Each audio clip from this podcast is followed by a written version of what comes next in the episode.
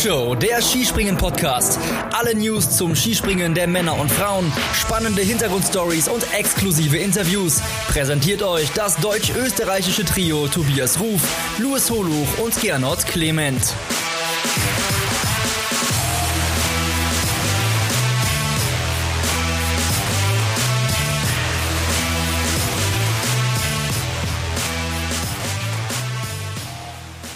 Hallo und herzlich willkommen zu einer neuen Ausgabe der Flugshow. Es ist November, es ist endlich soweit.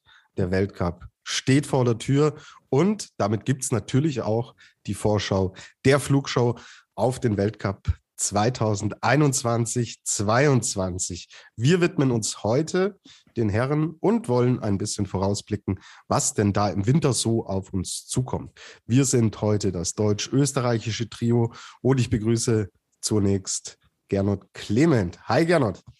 Hallo Tobi, hallo Luis, grüß euch. Und du hast es vorweggenommen, ebenfalls wieder mit dabei ist natürlich Luis Hudo. Hi Luis. Servus ihr beiden, grüß euch. Burschen, es geht endlich wieder los. Wie groß ist die Vorfreude, Gernot?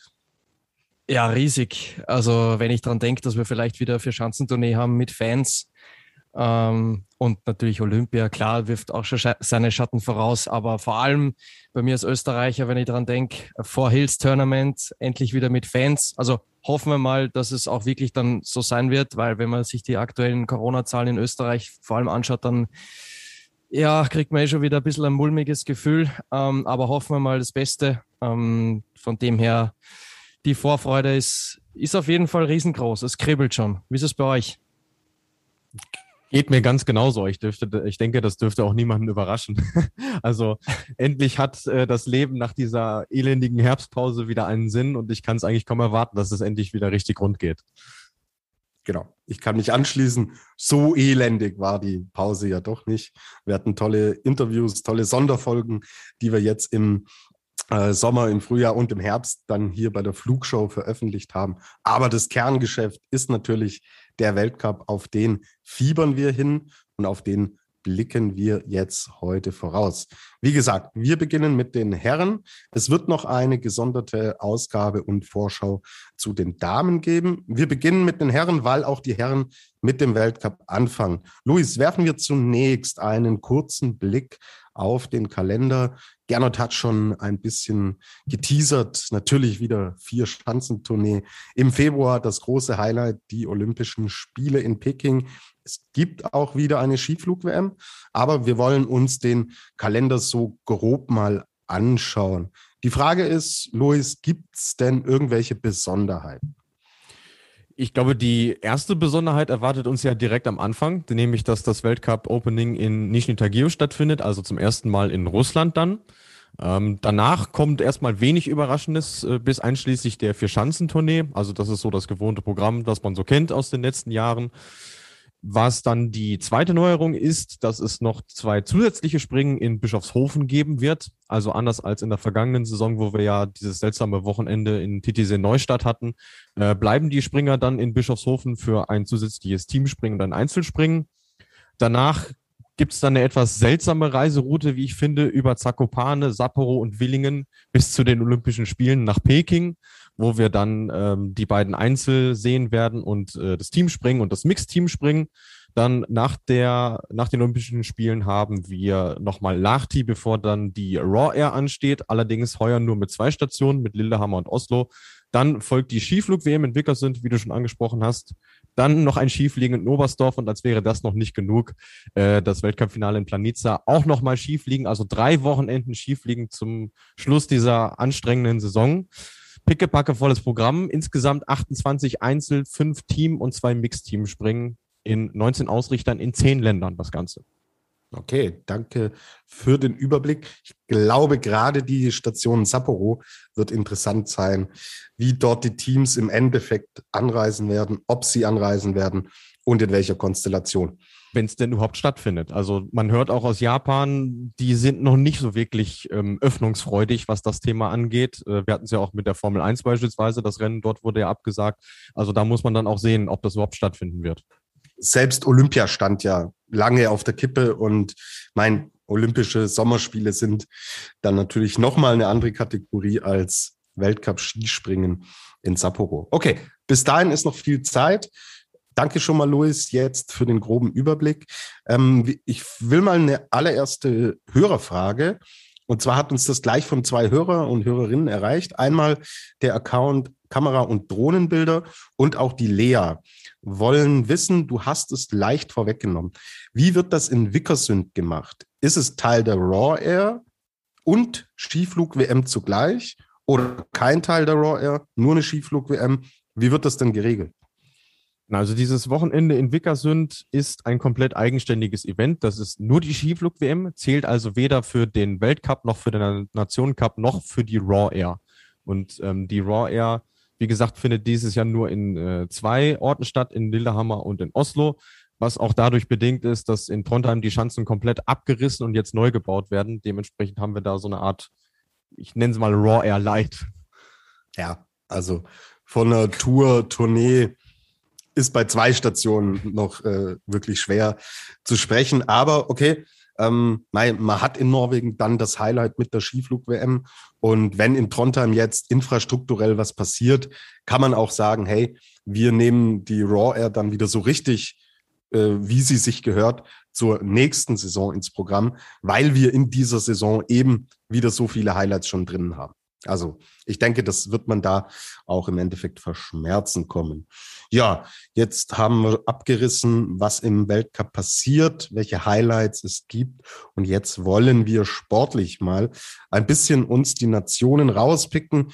Mein lieber Gernot, wenn du jetzt als unser Österreich-Experte und Vertreter hier diese Highlights und äh, die Saison vor Augen hast, wie ist denn das Gefühl? Wie sind die Aussichten im österreichischen Skiverband? Was hat sich getan? Was können wir vom ÖSV erwarten? Ich glaube sehr viel.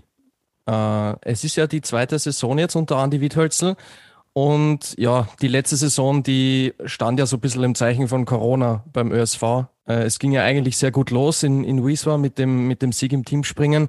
Aber dann kamen ja quasi zwei Corona-Wellen auf, auf das Team zu und deswegen glaube ich, hat die ganze Mannschaft nie so richtig ihr ganzes äh, Potenzial abrufen können. Dazu kam, dass der Stefan Kraft auch immer wieder mit Rückenproblemen äh, zu kämpfen gehabt hat. Und ich glaube jetzt, ähm, ja, zweite Saison unter Andi Witthölzl, ich bin optimistisch. Ich glaube, die Stimmung ist sehr gut und ich glaube, wir dürfen uns einiges erwarten. Äh, kleiner Wermutstropfen ist auf jeden Fall, dass der Michi Heiberg jetzt operiert wurde und jetzt am, am Anfang sicher mal nicht dabei ist, aufgrund eines äh, Bandscheibenvorfalls. Das trübt, glaube ich, so ein bisschen die Stimmung, weil der Michi Heiberg schon auch ein wichtiger Faktor ist äh, im, im Teamgefüge. Ähm, aber wenn wir schon beim Thema Rücken sind, äh, Stefan Kraft ist ja nach wie vor unser, unser absolutes Zugpferd, jetzt auch als, als äh, amtierender Weltmeister. Er hat vor kurzem ein Interview gegeben im ORF und hat gemeint, äh, er war beim Doktor und der Doktor hat gesagt, er hat die schönste Sportlerwirbelsäule überhaupt. Das heißt, ich glaube, äh, an alle, die sich ein bisschen Sorgen machen um den Stefan Kraft und seinen Rücken, das, das sollte alles passen. Und deswegen, glaube ich, steht am erfolgreichen Winter aus ÖSV-Sicht nichts im Wege. Was wäre denn ein erfolgreicher Winter? Ja, natürlich eine Einzelmedaille bei Olympia plus ein Sieg bei der Vierschanzentournee.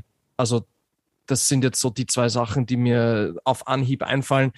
Ähm, für Stefan Kraft ist es das ganz, ganz große Ziel, dass er sich bei, bei Olympia eine Einzelmedaille holt. Die fehlt ihm ja noch in der Sammlung. Er hat auch gesagt, wenn er vielleicht Gold holt bei Olympia, dann macht er eventuell erstmal eine Weltreise mit seiner Freundin. Äh, schauen wir mal. Ähm, und ja, natürlich, ich habe es schon eingangs erwähnt, für uns ist halt die Vier-Schanzentournee somit das größte und das wichtigste Ereignis. Also äh, Stefan Kraft war es ja 2014, 15 der letzte rot-weiß-rote Adler, der, der für uns den, den Adler in die Höhe stemmen konnte, wenn man so sagen will. Und es wäre, glaube ich, langsam aber sicher wieder mal an der Zeit. Äh, ich glaube, ihr kennt das. Ja, ja. oder, oder sagen wir so, du, ihr kennt's. Ihr ich heule gleich, Gernot. Ich heule ja, also, wirklich, oder, oder, oder ich wollte noch dazu anfügen, ihr kennt das nicht, das Gefühl. Entschuldigung. Nein. Ähm, ja. Also vier Schanzentournee wenn wir da mal wieder ganz oben stehen würden ähm, und halt Olympia Einzel, das wären, glaube ich, so die zwei, die zwei Schlüsselereignisse, wo wenn wir da was reißen, dann, dann würde ich sagen, äh, ist es eine erfolgreiche Saison. Und was halt auch ein Ziel sein muss, äh, ist ganz klar im ÖSV, dass man ja, Konstanz reinbringt, die gesamte Weltcup-Saison über, weil das hat auch so ein bisschen gefällt im vergangenen Winter. Ich wollte es gerade sagen, ähm, dass deine, deine Richtung dreht sich jetzt natürlich alles äh, in die absolute Spitze. Aber ich glaube, ein großes Problem und ein ganz großes Ziel in Österreich muss es auch sein, dass der, äh, der Unterbau, so nenne ich ihn mal, unter Stefan Kraft, dass ja. der wieder auch in konstant in Richtung Top 5, Podestplätze, mögliche Medaillen und so weiter kommt, oder? Ja, genau. Es ist ja auch, ähm, glaube ich, genau das Thema, was wir letztes Jahr schon bei der Vorschau angesprochen haben, dass halt Stefan Kraft so nach wie vor der einzige richtige Siegspringer ist in der Mannschaft. Und du hast halt dahinter Leute wie Daniel Huber, äh, auch ein Philipp Aschenwald, ähm, die natürlich großes Potenzial haben, die jetzt aber auch in dem Winter hoffentlich den, den nächsten Schritt machen. Ich glaube, Daniel Huber ist so knapp hinter, hinter Stefan Kraft anzusiedeln, was jetzt auch äh, seine aktuelle Form betrifft. Er hat ja auch bei den österreichischen Meisterschaften voll abgeräumt, hat beide, beide Bewerbe ähm, ähm, gewonnen. Wie viel Aussagekraft das jetzt hat, sei jetzt mal dahingestellt, aber trotzdem äh, die Formkurve bei ihm zeigt nach oben. Und er war auch, äh, ja, ich würde mal sagen, mit der, der gefährlichste Öster, österreichische Adler in der letzten Saison, was jetzt das Podest betrifft. Zweimal äh, stand Daniel Huber auf dem Podest und ich glaube, dass wir uns vor allem von ihm äh, einiges erwarten können. Dahinter würde ich sagen, Philipp Aschenwald, äh, Jan Hörl ist halt so eine Frage. Philipp Aschenwald hat äh, vergangenen Winter gemeint, er ist bereit, Siegspringer zu werden. Er hat auch, finde ich, immer mal wieder sein Talent ähm, schon zeigen können zwar nicht konstant, aber äh, wenn ich jetzt zum Beispiel an die an Oberstdorf, an die Weltmeisterschaft denke, vor allem im, im, im Teamspringen, äh, wenn ich mich jetzt richtig zurückerinnere, war Aschenwald der Beste im ÖSV, ähm, wo sie dann auch Silber geholt haben.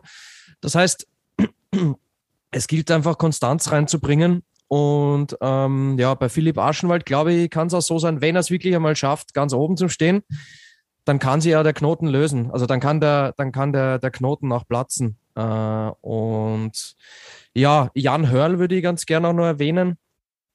Ich finde auch, dass der in der letzten Saison sehr viel Pech dabei gehabt hat. Wir können uns erinnern, auch Anfang gab es das Corona-Chaos, dann wurde er disqualifiziert äh, und hat im Endeffekt sein erstes Weltcup-Resultat erst in äh, in Oberstdorf gehabt bei der Vierschanzentournee. Das musst du mal auf der Zunge zergehen lassen. Du startest in der Saison im November und hast Ende Dezember dein erstes Weltcup-Resultat. Also ja, ganz, ganz schlechte Vorzeichen. Ähm, bei ihm bin ich gespannt. Ich träume auf jeden Fall zu, dass er sie, dass er sich, äh, ja, ich hoffe mal in den Top 15 äh, etabliert. Und ja, sonst, äh, wenn wir schon bei den Personalien sind, haben wir noch den Manuel Fettner, das, äh, den möchte ich auch noch kurz erwähnen. Der hat sich jetzt im, im, im Continental Cup sehr gut geschlagen, hat den jetzt gewonnen im Sommer über und sie diesen Quotenplatz erarbeitet. Das heißt, Österreich startet in den Weltcup-Winter mit sieben Plätzen. Und ja, dadurch, dass der Manuel Fettner sie den geholt hat, ist er auch ziemlich sicher oder eigentlich ganz sicher beim Weltcup-Start dann in Nizhny Tagil auch mit dabei. Okay, sagen wir so, wenn alle mit dem Selbstbewusstsein und Selbstverständnis eines Gernot Clement da antreten, dann steht dem ÖSV tatsächlich eine sehr erfolgreiche Saison bevor. Das war der kleine Seitenhieb auf deine Vier-Schanzentournee-Analyse. Ja, ja äh, man muss ja auch dazu sagen, ich finde, dass der ÖSV ja in der letzten Saison auch ein bisschen negativ weggekommen ist, äh, weil das natürlich der, der Start äh, mit dem ganzen Corona-Chaos denkbar schlecht war. Und ich will jetzt auch einfach das, ja, dass wir das hinter uns lassen, mit positiver Energie in dieses, in diese Saison reingehen und dass es auch, äh, ja, insgesamt eine erfolgreiche Saison für uns wird. Auf eine Sache würde ich aber noch gerne zurückkommen, weil wir sie ja auch mit einem äh, sehr bekannten Gast besprochen haben, nämlich mit Martin Koch. Dieses Thema der ÖSV oder die ÖSV-Springer kriegen es nicht hin, ihre Quali-Leistung auch im Wettkampf zu bestätigen. Und das war jetzt so im Vorfeld, wo ich mir so Gedanken drüber gemacht habe, hm, welche Aufgaben haben die Jungs denn vor sich? Das ist für mich so das größte Thema. Ja, also wenn sie es schaffen, dann ihre Trainings- und Quali-Leistung in den Wettkampf zu bringen, bin ich vollkommen bei dir. Gernot, da hast du da äh, ziemlich viel Potenzial, was Top-Resultate angeht. Ähm, Andererseits ist der Druck dann wiederum ziemlich hoch, wenn du auf so Einzelereignisse gehst, wie jetzt eine Vierschanzentournee und eine Olympia Gold, was ja jetzt nicht so viele gewinnen. Dementsprechend äh, bin ich sehr gespannt, ob sie da ähm, ja diesen Knoten lösen können, den sie eigentlich fortwährend der gesamten letzten Saison gehabt haben. Ja, aber Luis, du weißt es ja, in den Vorgesprächen zum Podcast ist der Gernot auch immer äh, klasse. Ja? Und sobald das Aufnahmelicht läuft, Gut, ja, hört er alles äh, selber. Äh, ja, sobald ja das Aufnahmelicht, so, so, sobald das Aufnahmelicht äh, läuft äh, oder leuchtet, würde ich sagen, ein Licht leuchtet ja, äh, dann hat die Seite zwei Medaillen, oder? Falls ihr euch noch erinnern könnt ans letzte Jahr. Äh, wir warten noch immer auf die Zeichnung, ja? Ja, richtig. Aber da habe ich ja, ja, ja, die Aquarellfarben. Ja, genau. Also um, ähm, noch offen, Gernot, ja. Aber da habe ich also, ja mit einer Prognose vor Aufnahmestart recht gehabt. Der Roof ist heute wirklich on fire. Das finde ich sehr gut. sehr gut. Leinwand auf Öl, die äh, ähm, Seite mit den zwei Medaillen von Gernot Clement.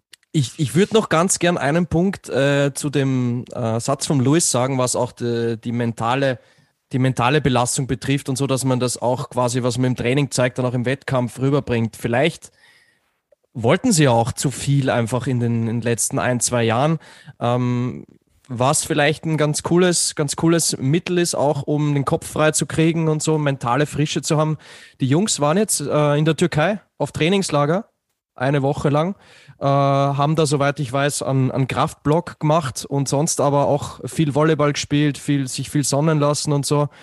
Und so kannte ich das aus den letzten Jahren eigentlich gar nicht. Also, dass du quasi als, als Skisprung äh, einfach mal ein Trainingslager im, in der Sonne machst. Also das, glaube ich, kann auch ein ganz, ganz guter Weg sein, um, um mental bereit zu sein, um nochmal die Ziele in Ruhe durchzugehen, aber auch nicht äh, die Ansprüche an sich selbst zu hoch zu schrauben. Also ja. Ich glaube, gerade bei einem Team wie Österreich, das da so ein bisschen an der Schwelle steht, ist ein Saisonstart extrem wichtig. Welche Dynamik nimmt eine Saison an?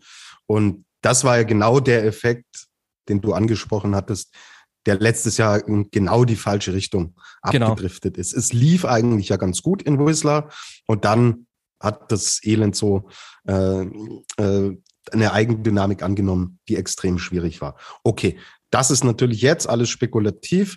Wir wollen von dir jetzt hören, Gernot. Und zwar haben wir eine Nachricht von FinFin Official bekommen. Er hat uns nach Top 3 Ranking gefragt.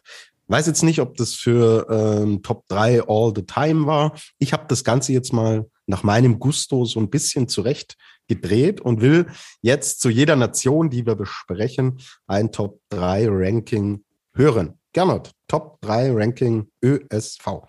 Ja, also ich mache es kurz und sage immer einen Satz, warum. Ähm, Nummer eins, Stefan Kraft, weil er der beständigste Springer ist in den letzten Jahren und einfach immer noch das Zugpferd ist. Nummer zwei, Daniel Huber ist für mich neben Stefan Kraft das heißeste Eisen. Das hat er auch im, im letzten Winter bewiesen. Und er ist, glaube ich, bereit, einfach jetzt den nächsten Schritt zu machen. Ja, und an drei äh, würde ich sagen, ex equo, wie wir so schon sagen in Österreich, Philipp Aschenwald, Jan Hörl, weil beide großes Talent haben, aber beide einfach äh, noch Konstanz reinbringen müssen. Okay, danke dafür. Nächste Hörerfrage, nächste Nation. Felix94 fragt, wie stark schätzt ihr die deutschen Springer ein? Und Luis Hoduch antwortet. Ich würde es ähnlich unterteilen wie im ÖSV. Also es gibt einen, vielleicht zwei Springer, die definitiv ganz vorne in der Weltspitze anzusiedeln sind. Das äh, ist für mich vor allem äh, Karl Geiger, weil er ähnlich wie Ger äh, Gernot das eben äh, betont hat, der beste und stabilste ist, ähm, hat das ja nicht zuletzt auch mit seinem deutschen Meistertitel nochmal unter Beweis gestellt, wo er die Konkurrenz wirklich in Schach gehalten hat. Dann der zweite, vielleicht, ich bin sehr gespannt, ich traue mir da auch keine richtige Prognose zu, ist Markus Eisenbichler. Ähm, der hatte einen Sommer, da war zwischen Zaubersturz, äh, Zaubersprung und Sturz wirklich alles dabei. Dementsprechend weiß ich nicht so recht, was man von ihm ähm, ja, erwarten kann. Was aber klar ist, für alle Deutschen, die dabei sind, und es sind ja sechs, anders als im vergangenen Winter, ähm, sieben, da muss der Anspruch sein, dass es alle Springer in die Punkte schaffen. So, das ist mal das Mindeste. Ähm, und das Ziel im Deutschen Skiverband ist auch immer, dass man um den Nationencup mitkämpft. Und die Mannschaft dazu haben sie definitiv. Also es ist im Grunde genommen auch ähm, ähnlich wie in der vergangenen Saison nicht so wirklich ähm, relevant, mit welcher Aufstellung sie jetzt hingehen, aber auch die steht ja ähm, zu großen Teil. Ähm, da geht es ja im Prinzip nur noch um den letzten Platz. Und von daher, ja, steht ihnen da auch äh, vieles offen. Die Ansätze, die man im Sommer gesehen hat, waren gut. Wir haben vor allem mit Andreas Wellinger und Stefan Laie zwei Springer gehabt, die vorher Weltspitze waren, die sich jetzt wieder rangerobbt haben, denen ich auch zutraue, dass sie die Form im Winter bestätigen können. Du hast noch den konstanten Konsti, unseren Redaktionsliebling, der auch wieder zu besserer Form gefunden hat. Äh, von daher sind das erstmal gute Grundvoraussetzungen. Und ich glaube, was das Thema Teamdynamik angeht, sehe ich keine Nation, die in der Breite auch wirklich so gut aufgestellt ist wie die deutsche Mannschaft. Also der Bundestrainer wird da puh, sich nicht immer leicht tun, tatsächlich da seine, seine sechs Leute für die Weltcups zu nominieren. Und wenn wir die Parameter der letzten Jahre ansetzen, müssen wir Markus Eisenbichler meiner Meinung nach, ja, also ich verstehe deine Argumentation, aber er ist für mich auch definitiv Teil der Weltspitze. Hm. Ich habe eine Frage an euch beide. Und zwar, ähm, wenn ihr jetzt auf die Frage antworten müsstet, welche sechs DSV-Springer beim Weltcup-Start mit dabei sind, welche sechs würdet ihr nennen? Karl Geiger, Markus Eisenbichler, Pius Paschke, Konstantin Schmid, Andreas Wellinger und nach den letzten Eindrücken Stefan Laie, würde ich sagen. Ich stimme dem Bundestrainer uneingeschränkt zu. Auch Thema Stefan Laie ist, glaube ich, wichtig, dass er reinkommt jetzt in diesen Weltcup-Rhythmus und dass er von Anfang an wieder mitgezogen und mitgenommen wird. Severin Freund hat wohl Rückenprobleme. Ja, mei, kommt halt dann zum schlechten Zeitpunkt, wenn die Konkurrenz entsprechend so dicht, dicht gestaffelt und gedrängt ist. Ich war im letzten Winter teilweise, das haben wir ja auch oft in unseren ähm, Analysen besprochen, ziemlich angetan von Martin Hamann. Äh, Jungs, wie wie sieht es denn da aktuell bei dem aus? Gar nicht gut. Also der ist äh, im, im Sommer irgendwie in so ein Loch gefallen. Also hat nicht an die Leistung anknüpfen können, die wir von ihm äh, große Teile des letzten Winters gesehen haben. Dementsprechend, wir haben fast schon ausgeschlossen, dass der ein Kandidat ist ähm, für die Weltcup-Mannschaft aktuell. Also äh, hat bei den deutschen Meisterschaften auch ich glaube, sogar jenseits der Top 20 abgeschnitten. Und ich finde, das muss man schon von einem potenziellen Weltcup-Starter ähm, erwarten dürfen. Also der muss sich dann erst beim COC wieder rankämpfen. Auf der anderen Seite hat er da natürlich bewiesen, dass er diesen siebten Quotenplatz holen kann. Also ich meine, genau das hat er vor der letzten äh, Saison geschafft. Ähm, und eine Sache würde ich zu Stefan Laie gerne noch ergänzen. Ähm, da macht es mir den Anschein, dass er er, er kommt ja aus einer ähnlichen Situation wie Andreas Wellinger vor der letzten Saison.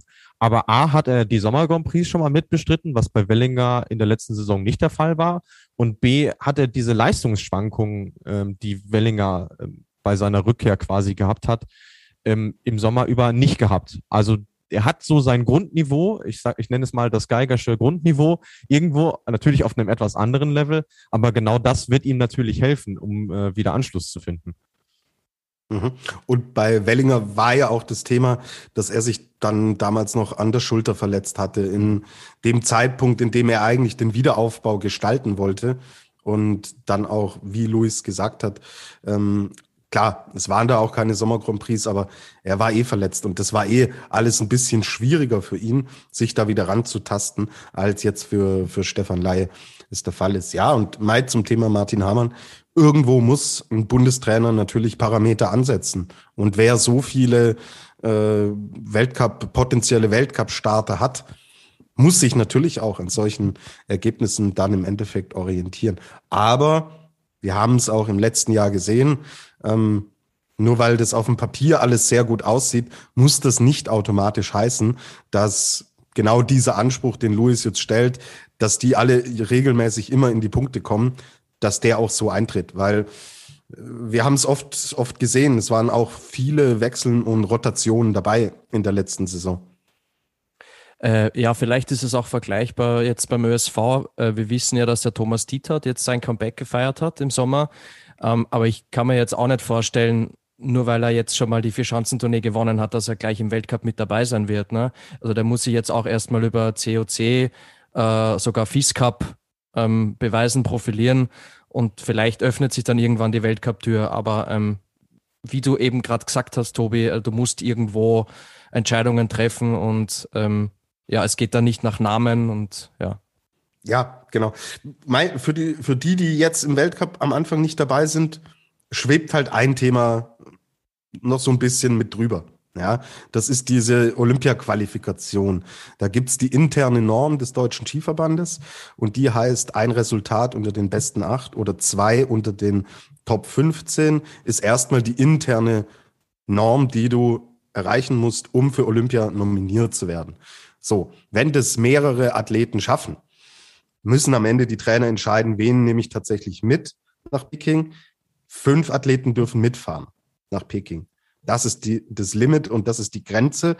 Heißt, wenn du jetzt am Anfang noch nicht drin bist, je weniger Chancen, je weniger Weltcups du hast, umso weniger Optionen hast du natürlich diese Norm zu erfüllen. Und klar, die Sportler sagen alle disziplinübergreifend, ja, ich schaue von Wettbewerb zu Wettbewerb und mach mich da nicht verrückt. Irgendwo wabert es aber immer durch den Raum, ja, weil wir Journalisten es natürlich auch immer mitnehmen und aufgreifen. Also das ist ein Thema, das glaube ich dann, je weiter wir Richtung 16. Januar ist meiner Meinung nach der ja. Kriteriumsstop. Heißt, ja, kurz nach der Vierschanzentournee ist dann halt damit im Endeffekt auch Schluss. Ja.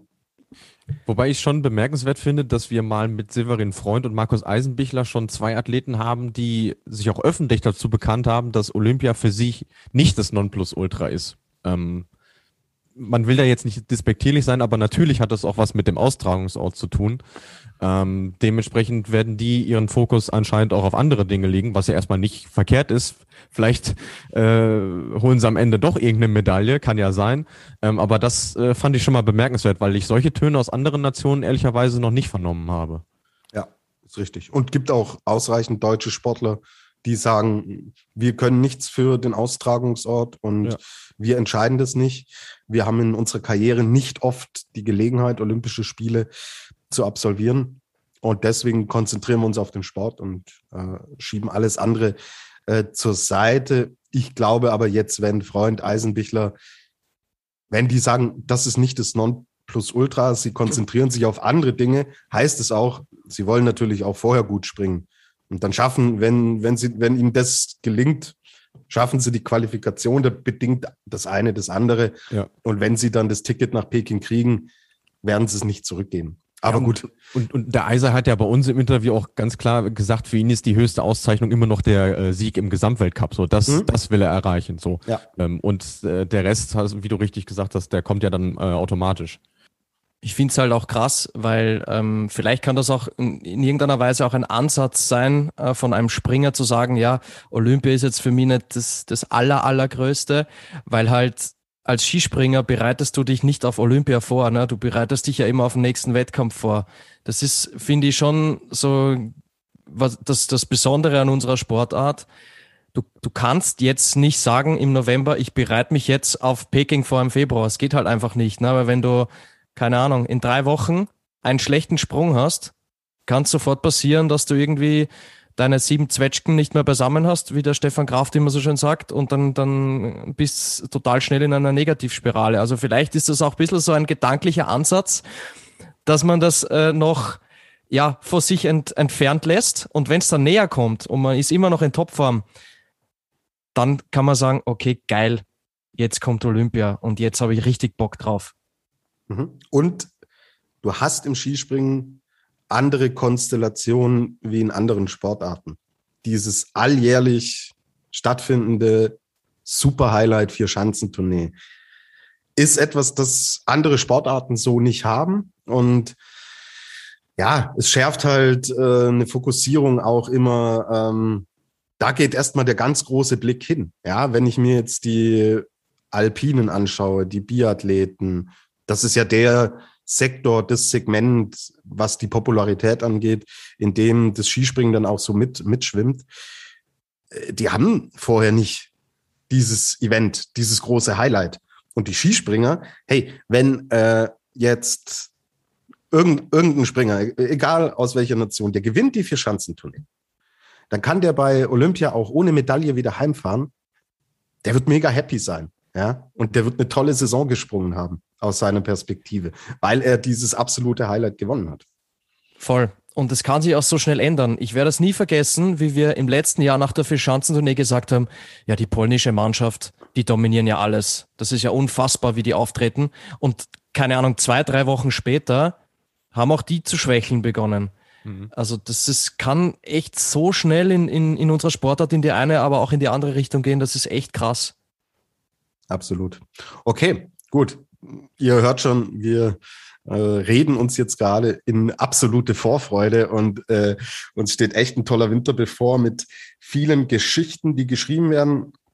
Aber ich denke, ja, wie sich das im deutschen Team entwickelt, werden wir abwarten. Wird es natürlich auch in unseren wöchentlichen Analysen zu den Weltcups dann geben. Und da äh, klären wir dann auch alles, was die Themen Olympia und so weiter angeht, natürlich regelmäßig. So, Top 3, Luis, DSV. Karl Geiger, Markus Eisenbichler, Konstantin Schmid. Ja, hätte ich auch gesagt. Ja. Du hast überlegt zwischen, zwischen Wellinger und Schmid oder Paschke? Ja, ich habe also zumindest bei, bei Paschke stocher ich auch noch so ein bisschen im, im Dunkeln, weil er auch phasenweise gute Sprünge gehabt hat, aber eben nicht so die Konstanz äh, wie aus der letzten Saison. Ähm, Wellinger traue ich auch viel zu, aber nein, wir, wir reden viel über die Konstanz und dann kann es nur der konstante Konsti sein. Das wäre inkonsequent, wenn wir es nicht tun würden. Richtig. So, ich, ich würde vorschlagen, wir schauen noch auf äh, eine Nation, dann machen wir eine Pause und schauen dann auf äh, die restlichen Nationen. Und Ehre wem Ehre gebührt, letzte Saison Sieg im Nationencup, ganz eindeutiger Sieg im Gesamtweltcup bei den Herren. Wir reden über Norwegen und da wird mit Sicherheit auch der Name Halvor Egner Granerüt fallen. Gernot, wie schaut's aus denn beim norwegischen Skiverband? Ja, gut schaut's aus, würde ich sagen. Ähm, allen voran, dass auch Daniel Andretande wieder zurück ist und ja, wieder gut springt, wieder auf einem, auf einem sehr, sehr hohen Niveau ähm, Skispringen kann. Das ist schon mal, finde ich, das Erfreulichste bei den, bei den norwegischen Herren. Und ähnlich wie beim ÖSV ist es auch bei Hoppland Slaget, dass äh, Halvor Granerüt der Gejagte ist und der, der absolute Siegspringer ist. Ich meine, was der im letzten Winter geleistet hat, das war ja wirklich fantastisch. Elf Weltcupsiege und ich glaube, der brennt in dem Winter ja noch mehr, weil bei den Großereignissen hat es ja im letzten Jahr jetzt nur, ich sage mal, bedingt geklappt. Jetzt bei der, bei der Vierschanzentournee und, und auch bei der WM in Oberstdorf, äh, wo er dann ja äh, Corona hatte sogar und bei der Großschanze nicht, nicht mit dabei war. Das heißt, ich glaube, der brennt noch mehr. Er hat jetzt auch bei der norwegischen Meisterschaft schon, schon äh, gezeigt, dass er in, in super Form ist und beim Sommer Grand Prix in Kasachstan und Russland, glaube ich, war Halvegner Granerüt mit dabei. Hat er auch gezeigt, dass er die Form einfach äh, beibehalten hat können über den Sommer. Und ja, von dem dürfen wir uns einiges erwarten. Er ist der große Gejagte und für mich auch der Favorit ähm, ja, auf den Gesamtweltcup. Ich glaube, er kann das Ding nochmal holen. Mhm. Wie es hinter Granerüt denn aus? Hinter Granerüt äh, würde ich ganz gerne als erstes nennen Robert Johansson. Ähm, für mich ist äh, Robert Johansson nach der letzten Saison die Konstanz in Person beim norwegischen Team. Der hat uns echt finde ich, den, den gesamten Winter über Superleistungen gezeigt. Äh, und er hat die tolle Saison dann in Oberstdorf auch gekrönt mit der Silbermedaille auf der Großschanze. Bei ihm muss man schauen, äh, ja, weißt, weißt du, äh, Peking, Großschanze, sie waren, sind da noch nie gesprungen, wenn einer einen Top-Tag erwischt. Äh, wir erinnern uns, weiß ich nicht, Falun 2015, Rune Welter, Normalschanze, äh, auch plötzlich Gold geholt. Also da ist, glaube ich, bei, beim Robert Johansson, da ist noch ein bisschen Potenzial da, muss man mal schauen. Und jetzt habe ich noch gar nicht Marius Lindwig erwähnt. Äh, der, den muss ich natürlich jetzt auch erwähnen. Marius Lindwig, der, der weiß, was es heißt zu gewinnen. Also das ist ein Siegspringer, der, der weiß, was es heißt, ganz oben zu stehen. Und bei ihm bin ich vor allem gespannt, was er bei der Vierschanzentournee reißt. Weil er war ja vor zwei Jahren äh, quasi schon wie Phoenix aus der Asche, hat er da gewonnen in Garmisch und in Innsbruck, dann letztes Jahr ähm, hatte, glaube ich, da war das mit, dieser, mit den Zahnproblemen, wo er dann mhm. in der Klinik war und plötzlich kam er in Bischofshofen dann noch zurück und ist aufs Podest gesprungen. Und ähm, beim Auftakt in Oberstdorf war er ja auch am Podest. Das heißt, wenn der in Garmisch-Partenkirchen und Innsbruck nicht die Zahn, die Zahn-OP gehabt hätte, you never know. Äh, dann hätte der Sieger vielleicht nicht äh, Kamil Stoch geheißen. Also auf Marius Lindwig bin ich auch sehr gespannt. Ja, und dann gibt's eine Personalie bei den Norwegern, ähm, die ich oder ich glaube wir alle jetzt nicht unbedingt auf dem Schirm hatten, äh, aber der vielleicht jetzt so vom Weltcup-Start so der Shootingstar ist bei den Elchen. Äh, Oskar Westerheim heißt der gute Mann und der hat die norwegischen Meisterschaften gewonnen vor Halvor Egner Graneröd. Ähm, es war ganz knapp, aber doch relativ überraschend und ja, so schnell kann es gehen. Es ist ein sehr, sehr großgewachsener, der selbst von sich sagt, I'm a long guy with long legs. Und der ist schon 25 Jahre, hat noch nie Weltcup-Punkte erreicht. Aber er hat gemeint, er ist jemand, der es eigentlich nie beim ersten Mal geschafft hat, sondern immer mehrere Anläufe gebraucht hat. Und ich glaube, dass er durch den, durch den Triumph jetzt bei den norwegischen Meisterschaften im Weltcup mit dabei sein wird, jetzt im Start. Und ja, habe auch schon gesehen, der war jetzt in, in Polen. Ähm, wir wissen ja, wie fanatisch die, die polnischen äh, Fans und auch natürlich die Medien sind, hat da auch schon ein Interview gegeben. Also der Mann jetzt, glaube ich, äh, haben ihn alle auf dem Schirm. Äh, letztes Jahr haben wir ja über einen Halvogner Granerüt gesprochen und wo wir gesagt haben, das könnte der Überraschungsmann werden. Äh, wer weiß, äh, wozu Oskar West daheim imstande ist, aber ich würde sagen, jetzt mal vom Weltcup-Start, er hat das Potenzial dazu, dass er der, der Shootingstar wird in der, in der kommenden Saison das war dein Geniestreich letzte Saison, dass du gesagt hast, Ranerüd, ich will über den sprechen. Wir müssen über den sprechen. Und ja, wir haben viel über ihn gesprochen. Deswegen sind wir gespannt, ob in die Richtung auch was kommt. Lindwig bin ich voll bei dir. Bei ihm warte ich mal so auf die große Explosion, auch dass da Konstanz reinkommt weil wer es bei einer Tournee schafft, so gut und so beständig zu sein, auch diese Chancen im Endeffekt und die Bedingungen so in den Griff zu bekommen, ist für mich auf Sicht ein Kandidat mal auch auf einen Gesamtweltcup. Dann würde ich gerne noch auf Robert Johansson eingehen. Ähm, ich meine, es steht eine Skiflug-WM an in Wickersund. Der Mann ist in Wickersund Weltrekord geflogen mit 252 Metern, kennt die Chance, ich glaube, besser als jeder andere, der da mit dabei sein wird. Also den habe ich für das Event ganz oben auf dem Zettel. Und ich finde es auch richtig, dass du ihn äh, erwähnt hast, Gernot, weil ähm, in der Gesamtbetrachtung, und das habe ich letzte Saison auch schon gesagt, kam man mir immer ein bisschen zu schlecht weg.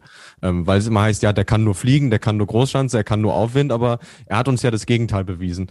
Und für mich das größte Argument, warum man die Norweger unbedingt auf dem Zettel haben muss, ist, dass diese Saga oder dieses Chaos, was da im Hintergrund stattgefunden hat, rund um Sportchef Klaas Brede Braten, dass das jetzt endlich gelöst wurde, dass sich die Herrschaften dort wirklich jetzt mal auf den Sport konzentrieren können. So, ähm, das war weite Teile des Sommers nicht so wirklich der Fall und sie haben trotzdem gute Leistungen gebracht.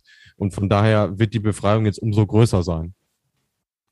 Warten wir es ab und hören wir uns die Top 3, das Ranking von Gernot Clement an. Äh, ganz klar, Nummer eins ist Halvor Granerüth, weil er der amtierende Gesamtweltcup-Sieger ist. Platz zwei Robert Johansson, die Konstanz in Person, weil er uns im letzten Winter extrem überzeugt hat. Und auf Platz drei würde ich sagen Marius Lindwig. Ich traue ihm nicht alles zu, aber ich traue ihm zu, dass er dieses Jahr bei der Vierschanzentournee, wenn er fit ist und in Form ist, sogar um den Gesamtsieg mitspringen wird. Mhm. Also rechtzeitig zum Zahnarzt gehen und dann kann es mit der Tournee klappen. So, kurze Pause, dann sprechen wir über Polen, Japan, Slowenien. Wir beantworten zahlreiche Fragen der Hörerinnen und Hörer und dann wird getippt. Endlich wieder Tippspiel. Ich freue mich drauf. Kurze Pause, bis gleich.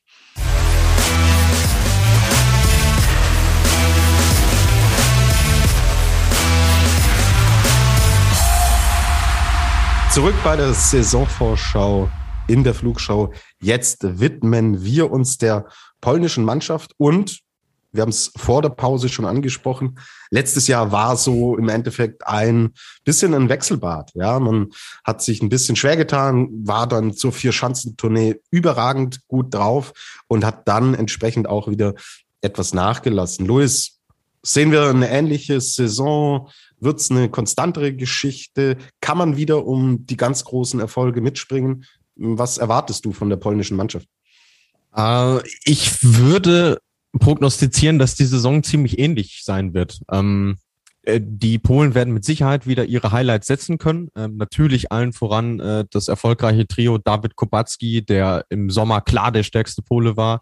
Dann Piotr Żyła, der jetzt äh, den Meistertitel geholt hat, mit Schanzenrekord sogar. Und natürlich Kamil Stoch, den du immer auf der Rechnung haben musst. Ähm, aber auch die drei hatten im Sommerverlauf ja, und auch während der letzten Saison auch so ihre, ihre Tiefs. Und ich glaube, dass sie die auch nicht abstellen können werden, was ja auch was völlig Normales ist. Mm, du hast dann noch einen Jakob Wolny, der furios in den Sommer reingestartet ist, danach aber auch in Formtief gefallen ist und deswegen auch nicht mehr im Sommer Grand Prix äh, dabei war am äh, Ende. Und bis auf die drei Großen hat noch niemand seinen Platz sicher. Also Michael Dollejal, der Trainer, hat gesagt, äh, die drei sind gesetzt und danach müssen wir mal, mal schauen. Ähm, sie haben jetzt noch ein letztes Camp in Sakopane, wo sich dann entscheiden wird, wer schafft es ins Aufgebot. Aber ich werfe nur mal drei oder vier Namen rein, die es nicht schaffen könnten.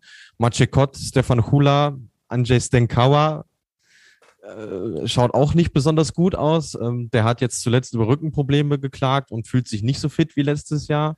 Ähm, also bei dem würde ich fast davon ausgehen, dass er eben nicht dabei ist. Ähm, also es, es wird spannend. Ähm, ähnlich wie die Norweger haben sie auch einen Shootingstar, einen 18-Jährigen namens Jan Habdas, der sehr große technische Fortschritte gemacht hat und bei den Meisterschaften wirklich einen super Job gemacht hat. Ähm, der wird in Wiswa erst sein Weltcup-Debüt feiern, ähm, wird also Anfang nicht dabei sein. Aber das ist sicherlich ein Mann, den man sich mal anschauen kann. Und der perspektivisch vielleicht auch genau diese vierte Position, die ja dann auch für Teamspringen bei Olympischen Spielen zum Beispiel extrem wichtig ist, vielleicht auch ausfüllen kann. Ich glaube, das ist wieder mal die Königsfrage im polnischen Team. Du hast es schon richtig ange, äh, angedeutet, weil man da nie auf diesen grünen Zweig gekommen ist und es viele gute Ansätze gab. Jetzt auch ein Clemens Moranka oder so zum Beispiel. Ja, aber konstant war es nicht, ja. Und ich sag mal, äh, sicherlich ein Knackpunkt war der Fall, dass sie das Team springen, was sie eigentlich hätten gewinnen müssen in der vergangenen Saison in Sakopane eben nicht gewonnen haben. Also die Dynamik hätte sicherlich nochmal eine andere Form angenommen, wenn sie da dieses Erfolgserlebnis gehabt hätten. Aber da war es eben der vierte Mann, in dem Fall Sten Kawa, der ja nicht äh, ganz so gut aussah.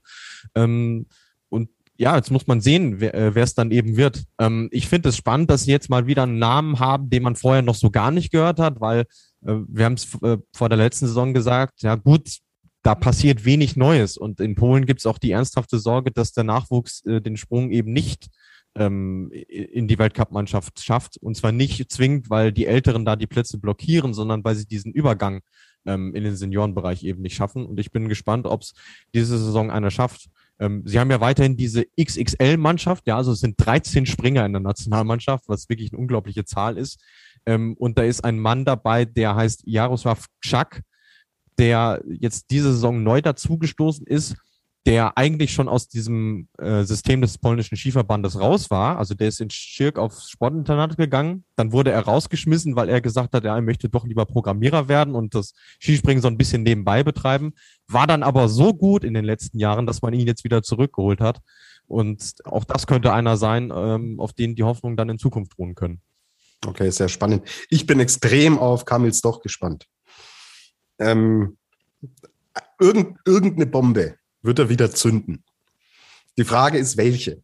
Ja, ähm, ist es die Tournee wieder? Ist es Olympia? Holt er den Skiflug-WM-Titel? Weiß das, ich nicht. Das, was Irgendwas fehlt, ja. Ja, das fehlt ihm noch. Also, äh, boah ich würde sagen, am ehesten holt er die Tournee, einfach weil es sein, sein Ding ist, sein Event ist. Ähm, auch wenn es vielleicht ein bisschen früh kommt, weil ich meine, wir haben es ja in den Folgen auch thematisiert, also fit ist er nicht so wirklich, hat immer wieder Wehwehchen, was in seinem Alter ja auch äh, völlig normal ist, ohne ihm dazu nahe zu treten. Ähm, aber bei der Tournee war es eigentlich in den letzten Jahren egal, wie gut oder schlecht er in Form war, er hat dort immer abgeliefert. Dementsprechend würde ich mal vorsichtig darauf setzen. Aber die polnische Nummer eins ist er für mich nicht mehr aktuell. Die wird dann, denke ich, ein anderes sein. Und dann kannst du jetzt gleich dein Ranking uns präsentieren. aktuell ist es tatsächlich der von dir getippte Skiflug-Weltmeister David Kubacki. Im Gesamtpaket würde ich schon, würde ich schon sagen. Äh, und Platz zwei aktuell auch, ich meine, wir reden ja vor Saisonstart jetzt, äh, deswegen kann man das mit Fug und Recht auch behaupten. Piotr Jura, also der hat bei den Meisterschaften wirklich äh, Sprünge gezeigt, die, ja, also Spitzenklasse waren und kam jetzt doch, würde ich dann erst auf Nummer drei nennen aktuell.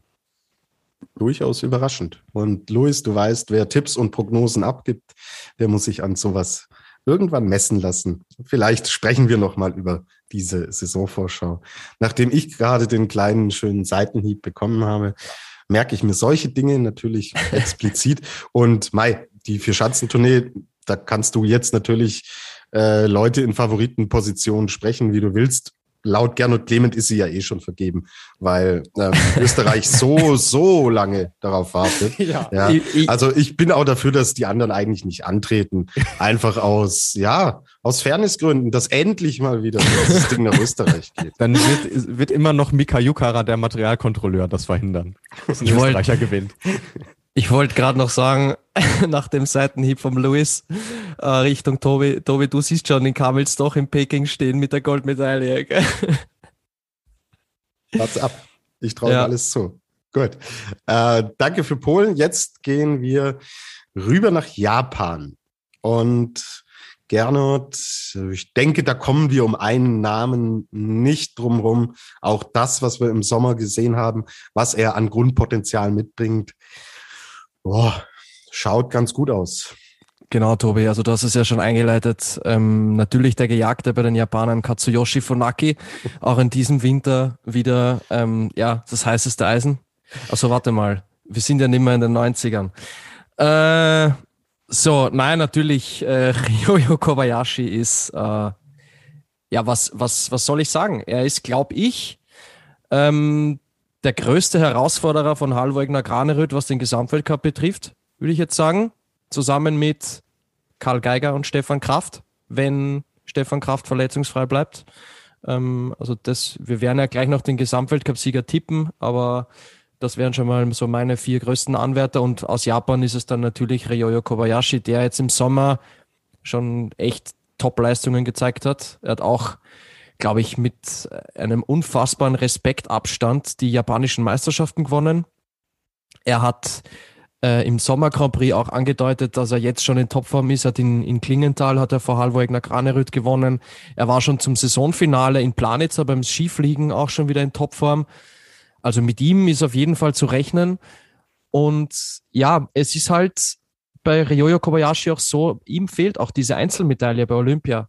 Und findet auf asiatischem Boden statt. Vielleicht kommt ihm das eher zugute als äh, einem europäischen Springer, kann ich, kann ich jetzt nicht genau sagen, aber könnte vielleicht ein kleiner Faktor sein.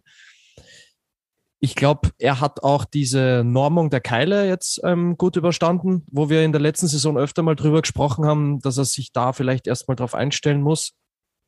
Und ja, für mich ist er in dem Winter ein ganz heißer Kandidat und zwar auf, auf jeden Titel.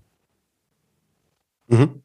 Bin ich bei dir und glaube, dass ihm so eine Saison vielleicht auch mal ganz gut getan hat, weil es ging ja immer, immer nur hoch, hoch, hoch, hoch. Und dann kam jetzt halt eine Saison, aus, die man, aus der man dann entsprechend auch Lehren ziehen kann.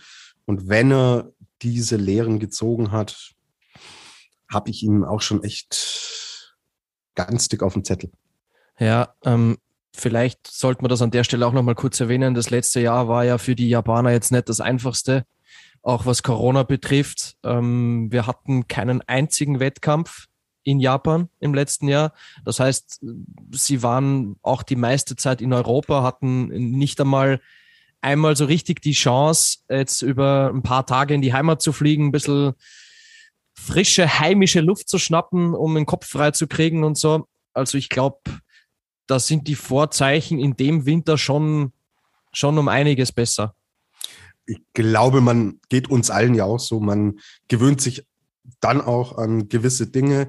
Man kann solchen außergewöhnlichen Situationen, die wir immer noch haben und der Winter wird auch noch von Corona geprägt sein. Man kann sich diesen Dingen dann aber natürlich auch im Endeffekt anpassen und man kann auf bestimmte Dinge reagieren. Wenn man jetzt nicht gerade äh, für deutsche Schulpolitik oder sowas verantwortlich ist, findet man da dann im Endeffekt auch schon Mechanismen, um das Ganze auch angenehmer und routinierter zu gestalten. Mhm. Ähm, du hast es vorher bei den Österreichern auch schon angesprochen, Tobi, äh, den Unterbau. Da bin ich auch noch sehr gespannt bei den Japanern, was dahinter passiert, hinter Kobayashi. Wir wissen, es gibt die zwei Satos, äh, Yukiya Sato vor allem, der schon, der schon zwei Weltcup-Springen auch gewonnen hat, der immer gut ist für eine Top-Platzierung, aber bei dem es halt auch zuletzt öfter mal an der Konstanz gefehlt hat. Also ein Durchgang, es war bei ihm oft so, ein Durchgang richtig top, der zweite war dann eher Flop. Also da, da können wir auf jeden Fall gespannt sein, was uns Yukiya Sato zeigt in dem Winter. Und ja, Kiichi Sato, der übrigens nicht der Bruder ist von Yukiya Sato, das glauben ja viele. Äh, bei dem muss man auch schauen. Der ist immer mal wieder gut für die Top 10, aber auch bei ihm fehlt es bislang noch an der Konstanz. Da muss man schauen, wie sich das bei diesen, bei den Zweien vor allem entwickelt hinter Ryoyo. Sind das deine Top 3? Kobayashi, Sato, Sato? Ich habe es mir gerade eigentlich schon gedacht, wie ich drüber gesprochen habe. Ich habe eigentlich mein Ranking gerade schon präsentiert. Äh, ja, genau so okay. ist es. Brauchen wir gar nicht mehr weiterreden. Ihr habt das, glaube ich, alle schon gehört jetzt, ja. Alles klar. Gut, dann gehen wir weiter zur letzten Nation, über die wir jetzt gezielt sprechen wollen. Luis, wer twittert wen in dieser Saison aus dem Amt? wir reden über Slowenien. uh. Die äh, Palastrevolution.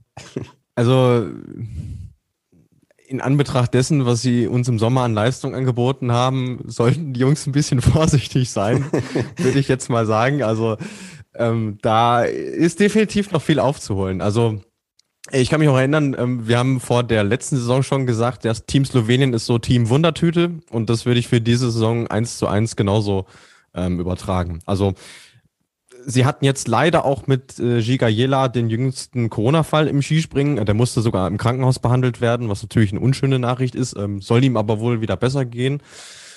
Dann hatten sie ein zweites relativ großes Thema, nämlich Bor Pavlocic, der uns ja sehr viel Spaß gemacht hat in der vergangenen Saison. Der ist im Sommer Grand Prix gar nicht am Start gewesen, hat nur vier COC-Starts absolviert ähm, und war derjenige, der im Herrenbereich diese Gewichtsproblematik ähm, auf die Tagesordnung gebracht hat. Ähm, also er hat gesagt, er hat nach Saisonende ja zugelegt ähm, und ist momentan immer noch auf der Suche nach der Motivation, sich diese Kilos irgendwie wieder abzutrainieren. Und das war auch so, dass er gar nicht mit dem Nationalteam trainiert hat, zu dem er ja ähm, auf dem Papier gehört, sondern äh, mit den Junioren unter Igor Medved. Äh, dementsprechend weiß keiner, zu was der in dieser Saison ähm, imstande ist zu leisten. Ähm, sie haben mit Lovro Kos jemanden, der Bronze bei den Meisterschaften geholt hat, der auch im Sommer Grand Prix äh, ganz gute Ansätze gezeigt hat, ähm, wie auch bei seinem Weltcup-Debüt in Planica im, äh, am Saisonende. Aber ja, also ich glaube, außer auf Lanischek können sie da auf niemanden so richtig bauen, befürchte ich aktuell. Mhm. Werden wir sehen. Also ja, Wundertüte, Glaskugel. Ich glaube, da könnten wir jetzt noch Stunden sprechen. Wir werden erst schlau sein, wenn die Saison dann läuft. Ja, und ja. dann, ähm, es ist kein stabiles Gebilde. Ich glaube, da sind wir uns einig und ist eine fragile Geschichte, ja, die aber natürlich auch irgendwann sich festigen kann. Und dann kann es eine Eigendynamik annehmen. Also das soll jetzt vielleicht auch nicht so negativ rüberkommen, wie es berechtigterweise natürlich mit all den Zweifeln auch äh, erstmal klingt. Also was Sie ja definitiv mal auf der Habenseite haben, ist ähm, diese Quelle des Nachwuchses. Also Sie haben unglaublich viele Springer, ähm, die das Potenzial haben, den Sprung in den Weltcup ähm, zu schaffen. Das liegt natürlich einerseits an Ihnen. Ja, äh, sind Sie in der Lage, die Leistung auf höchstem Niveau zu bringen?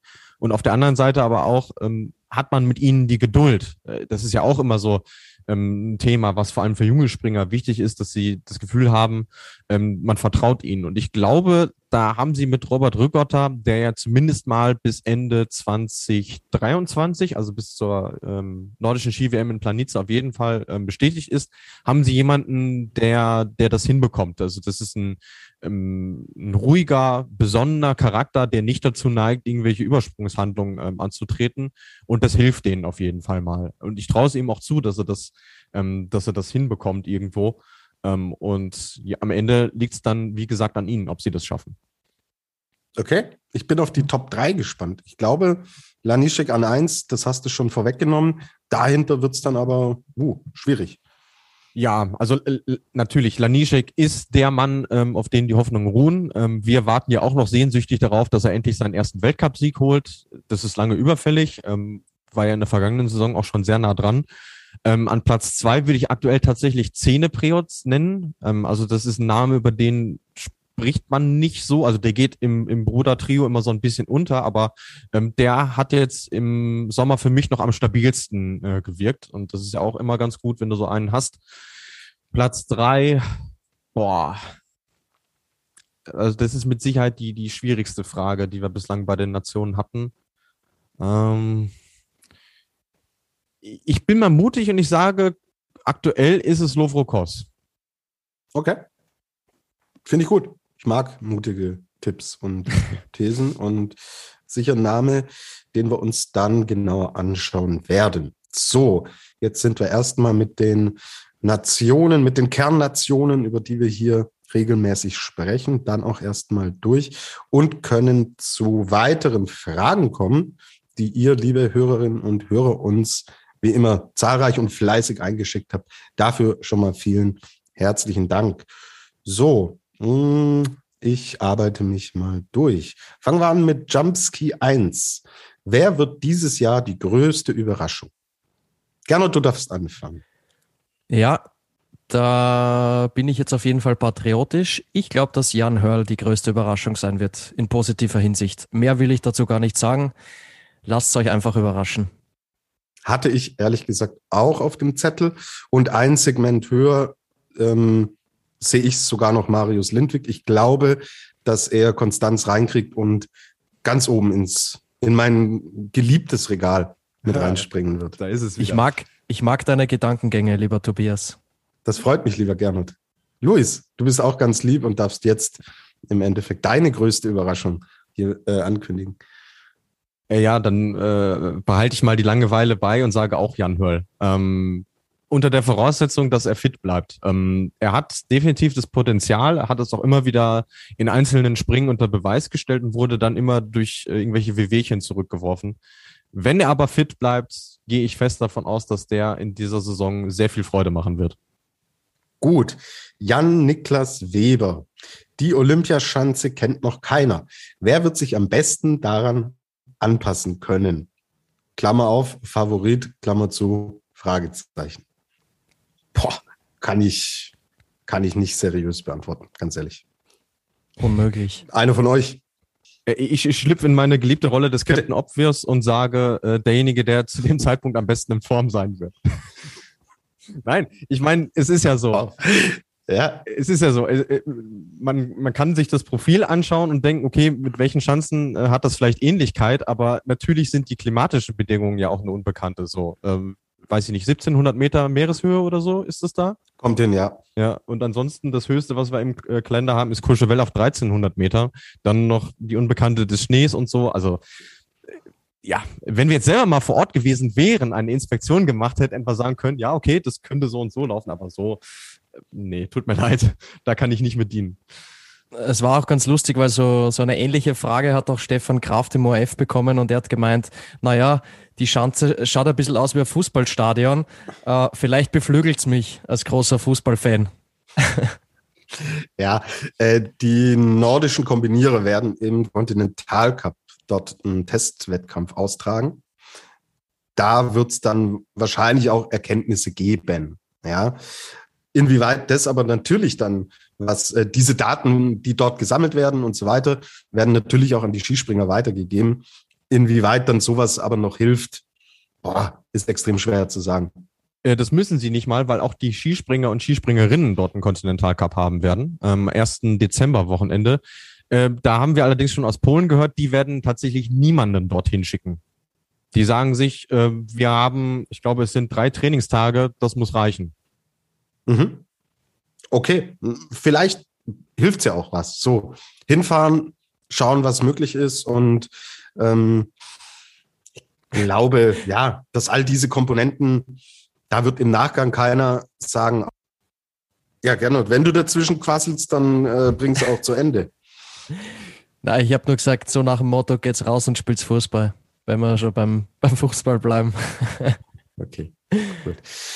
Weiter in unserem Fußball-Podcast mit Teamchef Gernot Clement. Machen wir weiter mit Hörerinnen und Hörerfragen. Also wie gesagt, dieses Olympiathema ist einfach nicht zu greifen. So und äh, ich folge Captain Obvious auf seine Mission und sage, lasst uns dann im Februar äh, drüber sprechen, wie es ausschaut, wie auch die ersten Trainingseinheiten laufen. Ja, ähm, ich werde dann hoffentlich vor Ort an der Schanze sein und da vielleicht auch mehr Infos und Input für euch haben.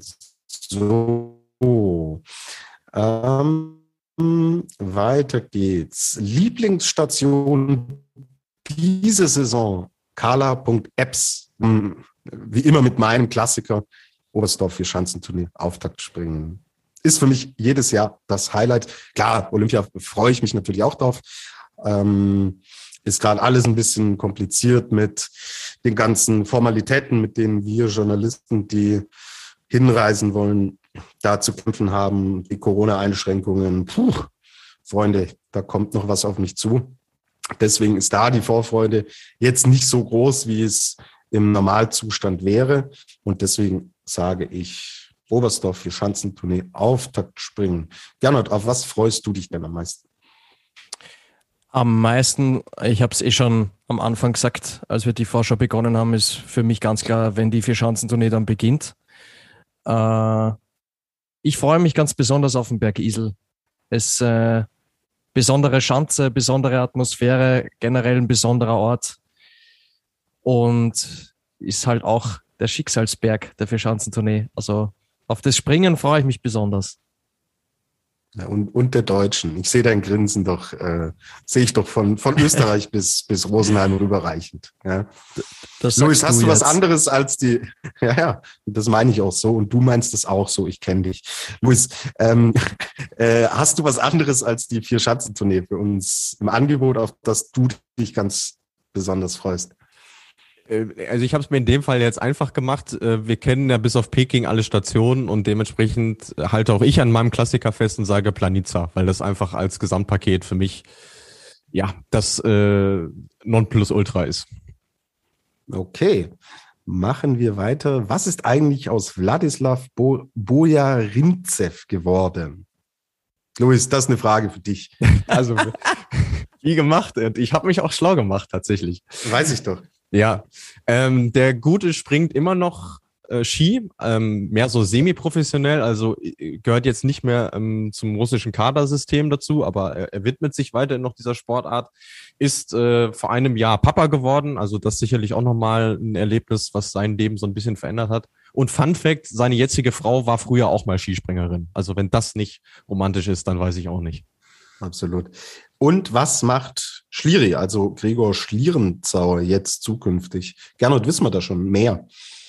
Boah, ich habe keine Ahnung. Äh, ich weiß nur vom Gregor Schlierenzauer, er ist auch sehr interessiert an, ähm, ja, Fotos machen, generell Fotografie, ist, glaube ich, öfter auch mal in, in Museen unterwegs, äh, hat eine sehr ausgeprägte künstlerische Ader, aber was er jetzt wirklich genau macht, äh, kann, ich, kann ich nicht sagen. Ich, ich würde mal sagen, im Moment einfach einfach mal das Leben genießen. Ich habe vor sieben oder acht Jahren mal ein Interview mit ihm abgetippt. Das hat ein äh, Kollege von Eurosport damals geführt. Ich habe das abgetippt und da ging es auch sehr viel genau um diese Themen, diese künstlerischen Projekte, die er abseits des Skispringens und zu der Zeit war er noch das Nonplusultra auch ähm, umgesetzt hatte. Und es kann sehr gut sein, dass wir ihn in diesem Bereich dann wiedersehen. Aber jetzt konkrete Ankündigungen, wo es gezielt hingeht, habe ich jetzt auch noch keine gehört. Ja, da kann ich auch eine, eine nette Geschichte dazu erzählen. Ähm, vielleicht im Vergleich zu Schlierenzauer, wer ebenfalls eine künstlerische Ader hat im, im Skisprungzirkus, ist bei den äh, Norwegern Johann André Vorfang, der ja auch äh, öfter mal so seinen eigenen Vlog macht äh, und auch immer echt coole Bilder hochstellt auf Instagram. Und ich kann mich erinnern, dass als wir bei der Raw Air 2020, als wir in dem, in dem Zug waren von Lillehammer nach Trondheim, dass der, der Gregor Schlienzer und der Johann André Vorfang zusammengesessen sind und sich da auch ein bisschen ausgetauscht haben mit Fotos und so weiter. Ähm, genau. Okay. Cool, cooler Insight. Die Frage kam von Miggen übrigens, falls ich das noch nicht erwähnt hatte. So, machen wir weiter. Date 1896, gern gesehener äh, Fragesteller hier in diesem Podcast, könnte man für die Raw Air eine Teamwertung einbauen, damit der Staff auch was vom Preisgeld hat? Luis, magst du? Äh, ja, also das Ding ist, so eine Teamwertung an sich äh, würde am Preisgeld per se nichts ändern. Zumindest nicht, wenn man das explizit so im Reglement verankert. Also ähm, das Einzige, was tatsächlich für den Staff an Preisgeldern relevant ist und auch nicht immer, äh, sind Teamspringen. Also du müsstest, äh, klar gibt's bei der Raw Air ja auch ein Teamspringen, aber ich glaube heuer sogar nicht, wenn ich richtig informiert bin. Ähm, dementsprechend, ja, man müsste, man müsste im Reglement tatsächlich nochmal äh, verankern, ähm, dass das Preisgeld dann definitiv explizit fürs Team ist, weil alles andere, was die Athleten einspringen, geht erstmal auf ihr eigenes Konto. Mhm. Danke dafür. Nächste Frage von Dade. Was traut ihr Simon Ammann in seiner wahrscheinlich letzten Saison zu? Ist ja Olympiasaison. Punkt, Punkt, Punkt. Also Gernot, eh, äh, Gold groß und Kleinschanze in Peking, oder? ja, zum, zum dritten Mal dann, gell? Ja. äh, puh, was ist ihm zuzutrauen? Sehr, sehr schwer zu sagen. Also ich glaube, äh, die absolute Weltspitze, äh, wo wir vorher schon über Karl Geiger, Graneröd, Kobayashi und Co. gesprochen haben, ich glaube, da ist er nicht, nicht mehr unbedingt anzusiedeln, Simon Ammann. Ich traue ihm zu, dass er immer mal wieder vielleicht ein Top, Top 15 Resultat hinkriegt, aber ich glaube, für ganz vorne wird es nicht reichen. Ich glaube eher, dass seine Rolle auch sein wird, die jungen Schweizer Springer heranzuführen, als, als Teamleader einfach zu agieren. Und aber so ich glaube, für die absolute Weltspitze, da spreche ich jetzt von Platz 1 bis 5, glaube ich, wird es nicht mehr ganz reichen. Schließe ich mich an. Schließe ich mich auch an. Gut, machen wir weiter. Äh, Nochmal zurück zur Olympiaschanze. Lea fragt, ob es für Peking noch Probespringen auf der neue Schanzen geben wird oder diese Regel dieses Mal wegfällt. Haben wir im Endeffekt beantwortet. Es wird kein Weltcup-Springen geben. Hätte letztes Jahr sein sollen musste abgesagt werden. Und jetzt fährt man hin, hat die Trainingssprünge, die Louis angesprochen hat. Und dann ist da für alles, für alle die Grundvoraussetzung auch die gleiche. Aber da muss man mal mit einem Mythos aufräumen. Ähm, es gibt diese Regel de facto gar nicht. Also das wurde immer so gehandhabt, dass man sagt, man hat eine Generalprobe, aber man erinnere sich beispielsweise an die WM 2019 in Seefeld. Da haben wir vorher auch keine Generalprobe im Skispringen gesehen. Also die Kombinierer kennen die Chancen natürlich vom Seefeld Triple, ähm, aber die Skispringerinnen und Skispringer äh, kannten sie vom Weltcup zumindest mal nicht. Mhm. Super, danke. Marie May fragt, ähm, macht ihr den Podcast als Hobby oder Leidenschaft oder möchtet ihr zum Beispiel auch einen bestimmten Beitrag zur Vermarktung des Skispringen leisten? Schweigen im Walde. Ich fange an und sage, es ist Hobby und Leidenschaft. Ähm, es ist für mich als Sport, äh, Journalist, der gezielt auch im Wintersport arbeitet, auch ein riesiger Lerneffekt dabei. Ähm, einmal durch den Austausch natürlich mit euch, durch den Austausch mit den Gästen und ähm, klar mache ich es beruflich auch, aber ich muss mich natürlich, um hier die Qualität, die wir, glaube ich, alle haben wollen, auch gezielter mit äh, der Thematik Skispringen noch auseinandersetzen, ähm, als ich es ohnehin schon tue und habe gerade im Bereich Damen-Skispringen hier auch dank dir, Luis, unheimlich viel dazu gelernt. Und das ist so ein bisschen der Vermarktungseffekt, also es ist Hobby, wir machen das auch Non-Profit, wir verdienen hiermit kein Geld. Aber ich glaube, dadurch, dass in Deutschland die Bühne für die Damen ohnehin sehr klein und sehr gering ist, schaffen wir es hier im Podcast auch diesen Sportart die, äh, die, diese Sportart, ihr wisst, was ich meine, äh, diesen Bereich des Skispringens jetzt auch ähm, mehr nach draußen zu tragen. Und ich bin ein riesiger Fan des äh, Mediums Podcast. Und wenn es keinen Skisprung-Podcast gegeben hat, haben wir halt gesagt, machen wir einen. Ich finde, es gehört dazu und die Resonanz, sowohl was die Reichweite als auch im Endeffekt das Feedback von euch da draußen angeht, gibt uns da im Endeffekt auch recht. Wie seht ihr es? Ähm, ich habe eigentlich gar nicht mehr so viel dazu zu sagen, Tobi. Du hast, du hast alles erwähnt. Es ist in erster Linie geht es darum, dass wir drei extrem uns begeistern können für diese Sportart und auch selber, wenn wir aufnehmen, miteinander immer wieder was dazulernen. Und das macht einfach Spaß. Und du hast es ja gesagt, es ist Non-Profit. Wir machen das aus Leidenschaft. Und einfach, weil wir die, die Sportart mögen und weil die Sportart halt auch sehr spannend ist, weil sie sich auch immer weiterentwickelt, äh, weil wir bei den Damen sehen, äh, ja, es geht äh, kleine Schritte vorwärts, aber wir kritisieren das ja auch oder besprechen das auch immer. Es könnte vielleicht ein bisschen mehr Bewegung reinkommen bei den Damen. Also ähm, ja, es ist, ich würde sagen, so eine Art Herzens, Herzensprojekt von, von uns dreien. Ich glaube, Luis, da, da spreche ich auch für dich. Ja, definitiv. Also ich meine, ähm, das sind viele Facetten. Also zum einen natürlich ähm, das Fachsimpeln mit, mit euch als Kollegen. Ich finde, das ist echt immer ein cooler Austausch zwischen uns. Ähm, dann auch dieses Interagieren mit der Community. Ähm, also allein, dass wir Woche für Woche so viele interessante Hörerfragen äh, beantworten können, finde ich immer ähm, sehr bereichernswert. Und dann natürlich, was für mich ein ganz großer Aspekt ist, ähm, dass wir hier so berichten können, wie wir das möchten.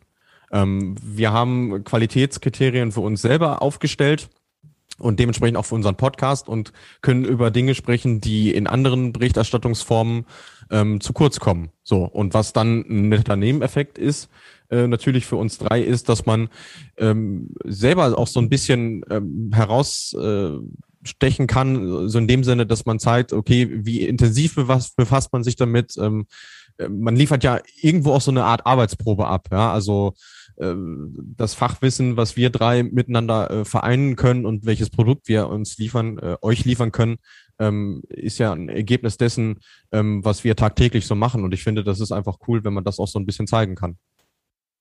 Mhm, super. Wollt ihr eher die Hardcore-Fans erreichen oder ein breiteres Publikum? Ich fühle mich im Endeffekt da in beiden Punkten eigentlich ganz gut abgeholt. Ich glaube, dass wir es auch so gestalten, dass ähm, das breite Publikum nicht überfordert ist und die Hardcore-Fans nicht unterfordert sind mit dem Podcast.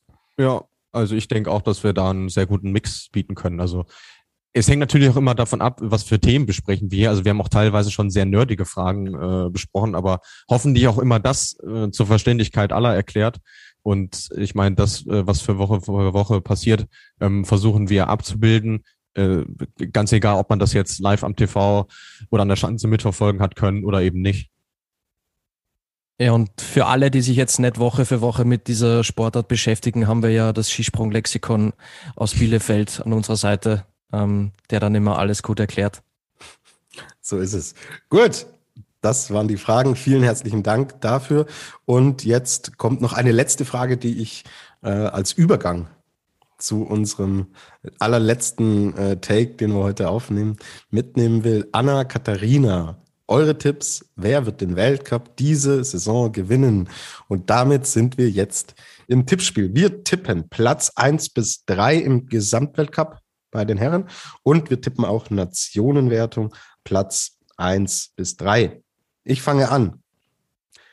Ryoyo Kobayashi gewinnt den Gesamtweltcup vor Halvor Egner Granerüth und Marius Lindwig. Okay, ich mache direkt weiter. Ich glaube, Halvor Egner Granerüth gewinnt vor Stefan Kraft und dritter wird Ryoyo Kobayashi. Dann schließe ich ab mit dem Siegertipp äh, Ryuyo Kobayashi. Platz zwei geht an Karl Geiger und Platz drei an Halvor Egner Granerüth. Gut, halten wir dann noch äh, schriftlich fest und werten das dann in der Saisonrückschau, die aber noch sehr, sehr, sehr weit zurückliegt, Zum werten Glück. wir das dann, ja, werten wir das dann aus. So, Nationenwertung. Ja, Freunde, wäre jetzt sehr überraschend, wenn ich Norwegen nicht auf eins tippen würde. Stimmt. Das tue ich in diesem Fall. Ich sehe Norwegen vor Deutschland und Österreich. Ich sehe es ähnlich.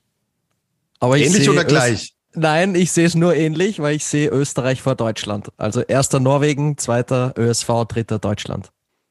Dann richte ich das Ganze wieder gerade. Norwegen, Deutschland, Österreich. Es okay. ist jetzt unfair. 2 gegen 1, aber ist okay. Na, ich, das hast du, als wir vor einem Jahr dieses Projekt gestartet haben, lieber Gernot, von vornherein gewusst. Deswegen ich kein Grund, dich jetzt immer noch drüber ja, zu beschweren. Stimmt. Ich habe ja gewusst, dass die Seite zwei Medaillen hat. Richtig. Und wir haben auch ein neues weggeschnappt in dieser Folge, nämlich das Der Gejagte. Zitat Gernot Kiel. Aber aber vielleicht müssen wir das ganz kurz erwähnen, äh, falls sich jemand nicht mehr an die Vorschau vom letzten Jahr erinnern kann. Mir ist ein Versprecher passiert. Und ich habe gesagt, äh, fälschlicherweise, die Seite hat zwei Medaillen, was natürlich vollkommen falsch ist. Aber ähm, ich kann ja über mich selbst lachen und deswegen äh, würde ich sagen, es ist ein sehr, ein sehr netter Gag, den man immer mal wieder oder zumindest bei so einer Vorschau einbauen kann, weil die hat ja, der Gag hat ja die Vorschau im letzten Jahr auch irgendwo, irgendwo mitgeprägt. Genau. Und du hattest eigentlich versprochen, diese Seite mit den zwei Medaillen auch zu malen. Deswegen hatte ich vorhin auch gesagt, bald wird euch Gernot Clement Leinwand auf Öl die Seite mit den zwei Medaillen präsentieren. Vielleicht kann die der Schliere jetzt malen, wenn er jetzt ein bisschen Zeit hat. Aber dann nicht mit Leinwand auf Öl, Freunde. Das funktioniert so nicht. Du hast den Gag verstanden, Luis. Ja. Vielen, vielen herzlichen Dank. Endlich einer, der hier auf meinem äh Ich alter Kunstbanause. ja, du. Richtig. Können wir vielleicht dann bald über den Kunstpodcast sprechen. So, okay, Leute, wir driften ab sind aber eigentlich am Ende. Und ja, das ist die Vorschau auf den Weltcup 21, 22 der Herren. Wir danken euch ganz herzlich. Ich habe es schon angekündigt. Es wird dann auch noch eine explizite Vorschau zu den Damen kommen. Wann geht es los? Es beginnt in Nizhny Tagil und zwar am 19. November ist die Qualifikation der Herren das ist um 16.30 Uhr. Am 20. November sehen wir dann das erste Weltcup-Springen, 16 Uhr. Und am 21. November ebenfalls 16 Uhr. Dann gleich das zweite Weltcup-Springen hinterher.